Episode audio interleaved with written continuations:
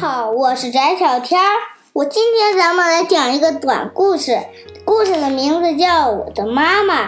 小时候听见我的哭声，妈妈就知道我是困了还是饿了。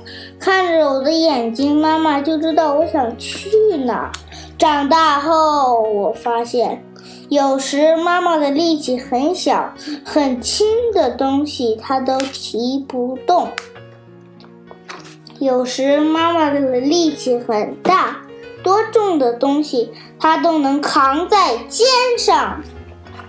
有时妈妈的耳朵特别不灵，睡着了就算打雷也吵不醒。有时妈妈对我的耳朵特别灵，我一咳嗽她就会醒。有时妈妈的胆子很小，一条小虫都能把她吓一跳。有时妈妈的胆子很大，挡在我面前就像威武的狮子。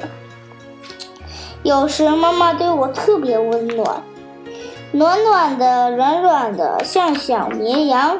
有时妈妈对我特别凶，大声吼我不许动。有时妈妈的记忆很差。我刚讲完的故事，她就忘了。有时妈妈的记忆很好，我生下来到现在的事儿，她都记得。我感妈妈感冒了，她会说：“离我远一点儿，别传染给你。”我感冒了，妈妈特别紧张，走来走去，摸摸摸我的头，抱着我。难道我的感冒就不传染吗？